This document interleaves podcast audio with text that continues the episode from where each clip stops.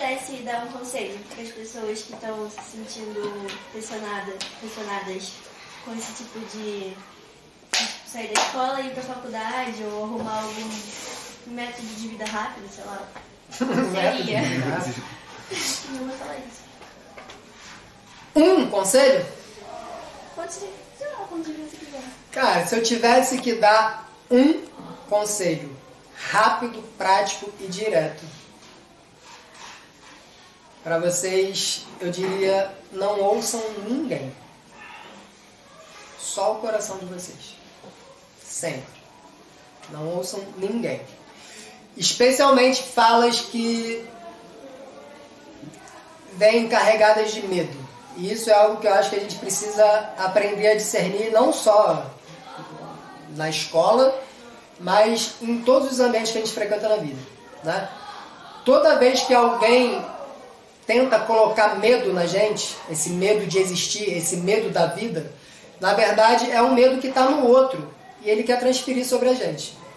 E a gente deixa, e a gente só vai deixar isso acontecer se a gente quiser. Né? A gente compra essa ideia ou não. Então, basicamente, eu acho que o conselho que eu teria que dar para vocês é para a gente observar, para a gente estar tá cada vez mais atento a esses medos que a gente tem da vida, a esses medos que a gente tem de existir, a esses medos que a gente tem de que, ah, vai dar errado. O que, que pode dar errado na vida? O que, que de pior pode acontecer na vida? E que a gente não tenha total capacidade de lidar com isso. As situações aparecem para a gente o tempo inteiro. E a gente vai ter que lidar com elas. E a gente só pode lidar com elas no momento em que elas aparecerem. Né? E o que a escola faz muitas vezes é roubar a nossa vida. Porque ela ensina a gente a projetar um futuro que não existe, que é um futuro idealizado, e a gente passa a vida inteira correndo atrás desse futuro que não existe, desse ideal que nunca vai se realizar. Nunca vai se realizar. E isso gera muita infelicidade. Muita infelicidade.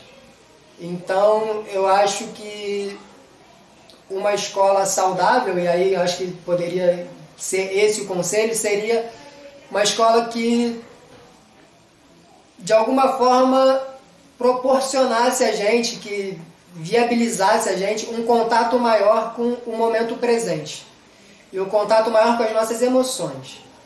Conhecer as nossas emoções é fundamental para a gente poder fazer qualquer escolha na vida. Então, isso passa longe da escola. Né? A escola é o lugar onde você não pode se emocionar. Né? É um lugar onde você não pode entrar, por exemplo, em questões pessoais. É um lugar que tem uma, uma essa essa vibezinha assim da, da imparcialidade, esse mito da, da, da imparcialidade de que aqui é tudo muito neutro, de que aqui o conhecimento é verdadeiro, é científico e que e coisas desse tipo. Só que isso exclui muita coisa da nossa experiência humana. Exclui muita coisa e coisas que a gente tem que lidar na vida o tempo inteiro. O tempo inteiro a gente tem que estar lidando com isso.